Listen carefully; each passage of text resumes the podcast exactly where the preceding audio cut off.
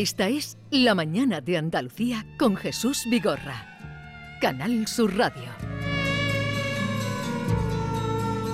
Y como cada jueves, cita con Javier Pérez Campos, dándose la casualidad, eh, la coincidencia, más que casualidad, eh, la coincidencia de que hoy que va a hablarnos de, o nos va a invitar a visitar la Casa de las Brujas en Montilla, las Camachas, salen por cierto también en el Quijote, ahora nos contará Javier, pero vamos a hablar después de Montilla también, de Montilla Moriles, porque coincide que anoche se inauguraba en Córdoba la mm, Cata Montilla Moriles, que es esa celebración y fiesta del vino.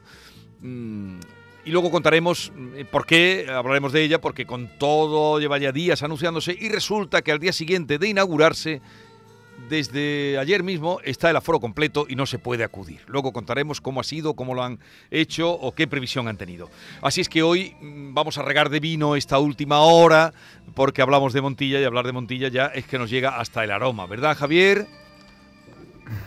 Pues sí, casi lo estoy oliendo. Jesús, ¿cómo estás? muy bien, muy bien. Me acompaña hoy David. Qué que casualidad. que se ha venido y se ha sentado aquí a escuchar también tu Hombre, he escuchado de las camachas, digo, voy para allá porque tengo mucha curiosidad por lo que nos vas a contar, Javier.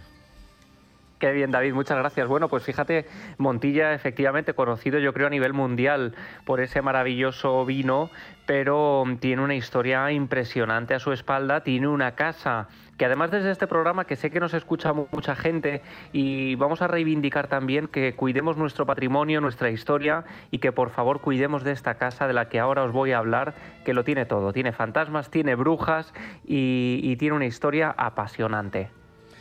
Pues existe en Montilla, introduzco ya, tiras tú, eh, un viejo caserón deshabitado desde hace años y que es famoso por su aparición en una obra maestra de Miguel de Cervantes, construida alrededor del siglo XVI, fue el centro de actuación de tres brujas conocidas como las Camachas, cuyos ecos resuenan, dice la leyenda, hasta la actualidad. Y ahí lo dejo, Javier.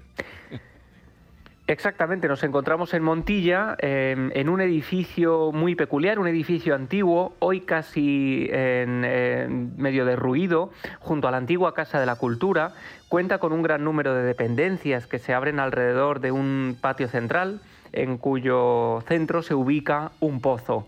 En, este caso hablamos de las personas que eh, habitaron esta vivienda y a las que pudo conocer o cuya historia pudo conocer Miguel de Cervantes, porque fijaos, en su libro El coloquio de los perros, en el que dos eh, perros empiezan a hablar, adquieren la capacidad de hablar y cuentan la historia de unas brujas que vivían en Montilla, especialmente una, la Camacha, em, claro, aparece recogido en esta obra y resulta que en Montilla existieron estas mujeres, estas brujas. Fijaos, aquí tengo el libro, dice en uno de los extractos este genio Miguel de Cervantes, dice, has de saber, hijo, que en esta villa vivió la más famosa hechicera de todo el mundo, a quien llamaron la Camacha de Montilla.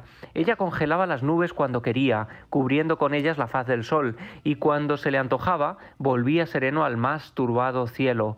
Traía a los hombres en un instante desde lejanas tierras, remediaba maravillosamente a las doncellas que habían tenido algún descuido en guardar su entereza, descasaba a las casadas y casaba a las que ella quería.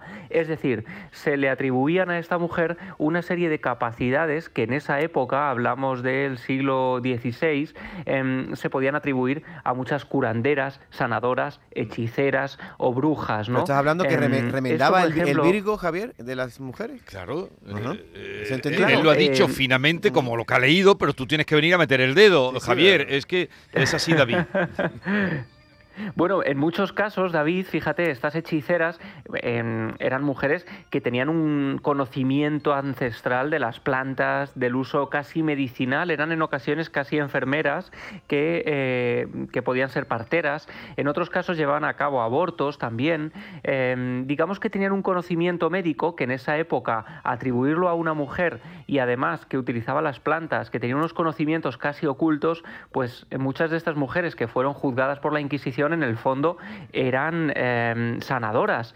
Pero claro, también existe la vertiente oscura de la brujería que yo he podido investigar, por ejemplo, en algunas zonas de Extremadura, donde los propios vecinos de los pueblos llegaron a asesinar a estas mujeres porque llevaban a cabo una serie de eh, maldiciones en las poblaciones o incluso eh, mm, actuaban como mafias, pidiendo que las familias les entregaran animales, alimentos, em, dinero a cambio de mm, no, no, molestar a estas familias con sus capacidades sobrenaturales. ¿no? Bueno, en este caso concreto de Montilla, hablamos del año 1572. ¿Quién era esta mujer? ¿Quién era la Camacha? Se llamaba Leonor Rodríguez, era una conocida tabernera del pueblo, em, que fue procesada por la Inquisición, acusada de brujería por unos hechos que ocurren un año antes de ser juzgada.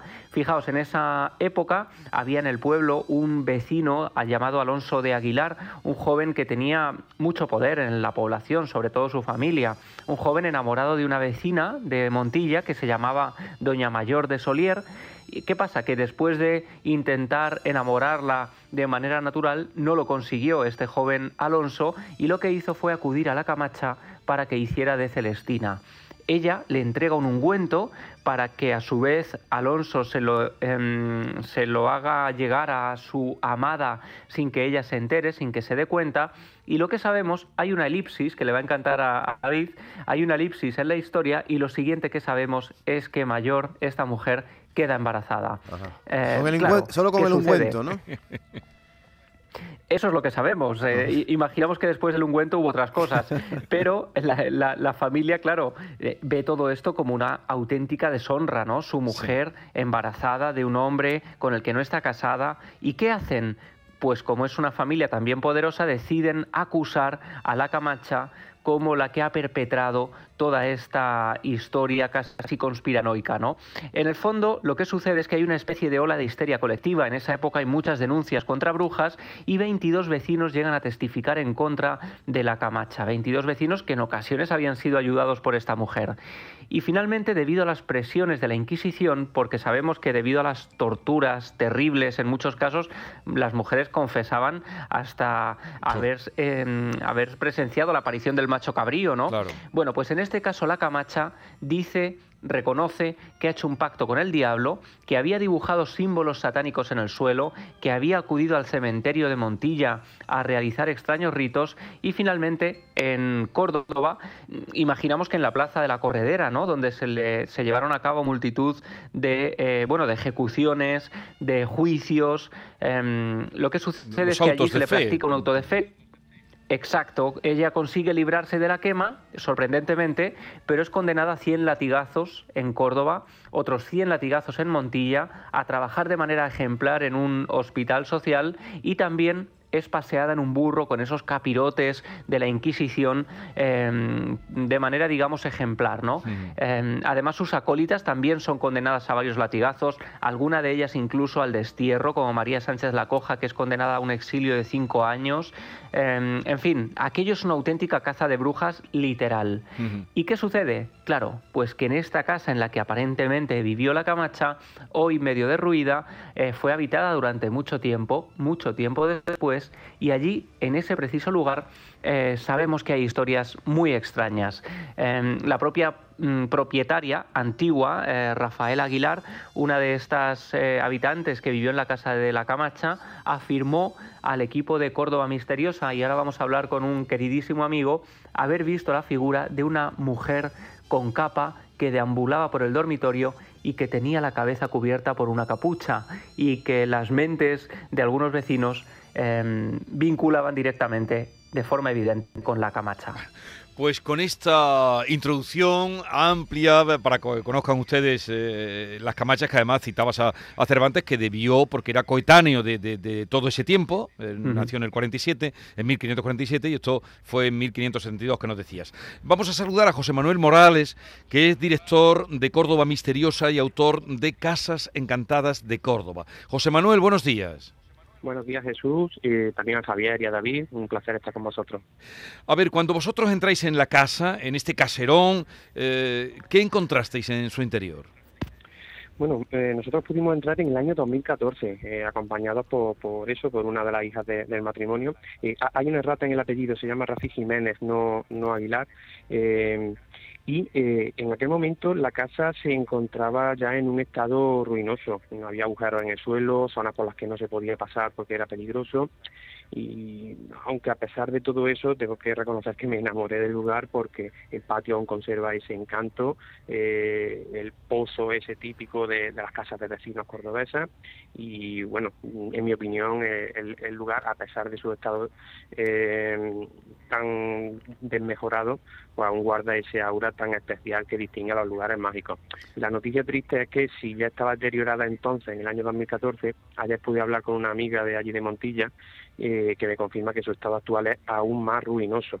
Incluso me, me, comentaba esta amiga que hace unos meses una televisión había solicitado un permiso para grabar un reportaje de corte histórico y parece ser que no pudieron acabar rodándolo porque la integridad de las cámaras corría serio peligro de, porque podía haber algún derrumbe. Ah, está muy abandonada y la propietaria sigue siendo las eh, ¿quiénes son los propietarios? Dices que la hija Sí, sí sigue siendo la misma la misma familia. Nosotros con quien tuvimos contacto era con Rafi Jiménez, pero sí, la, es una familia formada por un matrimonio y, tres hijas. ¿Y, siendo un caserón no, se han negado a venderla o es que no ha querido? No, sí, la, casa está en venta. Ah, lo que pasa es que no han encontrado. Nadie la quiere. En 2014 estaba en venta, pero quizá esa historia que tiene detrás, pues... La historia que ha contado, la historia que ha contado Javier. Bueno, ¿cómo fue la investigación? Que es también lo que nos interesa. ¿La investigación o lo que vosotros pudisteis ver allí? Sí, nosotros lo que hicimos fue ir acompañados del grupo ESTA. Eh, de hecho, lo que nos movió principalmente a realizar esta investigación es que la tradición siempre ha situado eh, la casa del domicilio de las Camachas en el número 6 de la calle Miguel de Barrio, pero hay historiadores que apuntan a otras direcciones. Últimamente han salido libros que decían que no, que las Camachas habían residido en otras, eh, unas calles más, más al norte, y por eso, pues como no había acuerdo, eh, pensamos que donde no llegaba la ciencia, donde no llegaba la documentación, quizás llegaba la parapsicología y por eso eh, pedimos ayuda al grupo ESTA, este mítico grupo de investigación formado por, eh, mm, fundado por el padre Pilón y a ver si ellos nos podían tratar de ayudar a confirmar o desmentir si realmente estuvieron allí las camachas. Entonces, lo interesante de esta investigación, por lo menos para mí, es que en aquel momento yo era la primera vez que conocía a Aldo Linares, que es uno de los dos sensitivos del grupo ESTA. Eh, en el grupo ESTA los sensitivos son Paloma Navarrete, de la que creo que se ha hablado alguna vez en este programa, y, eh, de, y Aldo Linares. Para mí era la primera vez que veía a Aldo actuar eh, como medium de incorporación. Esto significa que él permite que su cuerpo sea invadido por el espíritu que allí se encuentra de forma que eh, puede mantener una conversación con Paloma en directo y como pueden imaginar nuestros oyentes, eh, esto da lugar a una situación muy llamativa porque ves que ese espíritu que hay allí está manifestándose a través de Aldo, está moviendo el cuerpo de Aldo, está hablando con Paloma e incluso dirigiéndose a nosotros los espectadores y bueno, una situación la verdad bastante llamativa, ver a Aldo convertido en un mero instrumento de comunicación durante unos minutos. Vaya. ¿Y eso fue de día, de noche, de tarde? Fue de día, fue de día. Por, por, por, el riesgo físico que corríamos de, de caer por un agujero y demás, mejor ir de día. Eh, Javier, bueno, la verdad es que es impresionante. Además, Morales es, como veis, un, un, hombre que, tiene una pasión absoluta por la historia, por los lugares mágicos, pero que también sabe ser un hombre muy escéptico, ¿no? muy analítico. Y claro, verse inmiscuido en esa investigación con Aldo, con Paloma. Y además es que creo, José Manuel, porque mm, este es uno de esos lugares de los que eh, tanto José como yo hemos hablado desde hace años. ¿no? Yo he tenido la suerte de, estar acompañado por José Manuel en multitud de lugares maravillosos de Córdoba, de algún algunas poblaciones de las que hemos comentado en esta, en esta sección. Y este es uno de esos lugares que es como nuestra espinita clavada, ¿no? Tenemos muchas ganas de ir juntos, pero ¿qué sucede? Que las condiciones, que la situación eh, es un poco especial. Es una casa que efectivamente está en muy malas condiciones, pero sé que él además em, se quedó muy sorprendido por lo que allí vieron, ¿no? No sé si Paloma y Aldo pudieron ratificar si las camachas vivieron en esa casa o si eh, se practicó allí algún tipo de brujería, algún tipo. porque hablaron incluso de fetos. Sí, sí, sí, sí, fue muy sorprendente e impactante. Eh, bueno, eh, como comentábamos antes, en esta sesión en la que Aldo fue invadido por ese espíritu eh, de un extraño personaje que, decía llamarse Santiago y que parecía ser no la Camacha, sino quien regentaba la mancebía que, parece ser que, había en la casa. de sus palabras se podía intuir que era una especie como de alcahuete que, que explotaba a las mujeres de allí. Ya sabemos que la diferencia entre brujas eh, y, mujer de, vida relajada en aquel momento era muy estrecha.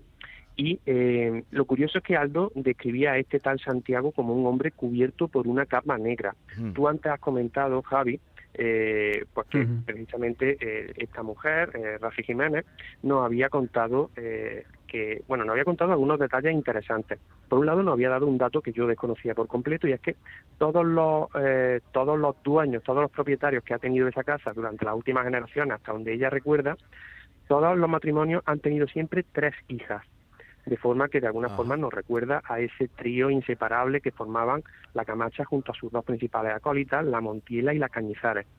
Y por otro lado también nos confesaba eso, que, tanto su madre como su hermana habían podido ver en varias ocasiones sombras en otra, en otra casa. Recordemos que esto es una antigua casa de vecinos en la que tú estás en un, en un habitáculo y estás viendo las ventanas de enfrente. Y ella decía que tanto su madre como su, como su hermana, ella no personalmente, pero estos miembros de su familia sí, habían podido ver esas sombras paseando por otra para otra estancia e incluso a un hombre que sí que lo habían visto entrar en su dormitorio cubierto por una capa negra y que cuando se dirigían a él pues desaparecía. Todo esto nos lo cuentan a nosotros cuando estamos grabando el reportaje, la dueña a, a, mí, a una compañera, en una habitación separada del grupo ESTA. El grupo ESTA está, por otro lado, realizando las mediciones electromagnéticas, eh, llevando a cabo esa, esa sesión de, de capacidades extrasensoriales de Paloma y Aldo, y nosotros estamos apartados, de forma que Aldo y Paloma no escuchan esto. Luego, cuando Aldo eh, acaba la sesión y nos está contando, está descansando también, porque esto que he contado antes, pues a él, claro, le, desgasta mucho, le roba mucha energía. Cuando estaba descansando y nos estaba contando un poco los pormenores, nos describía que ese tal Santiago, él había visto cómo era un hombre al que apenas le podía haber visto la, el rostro porque iba cubierto por una capa negra, lo cual pues llama realmente la, atención.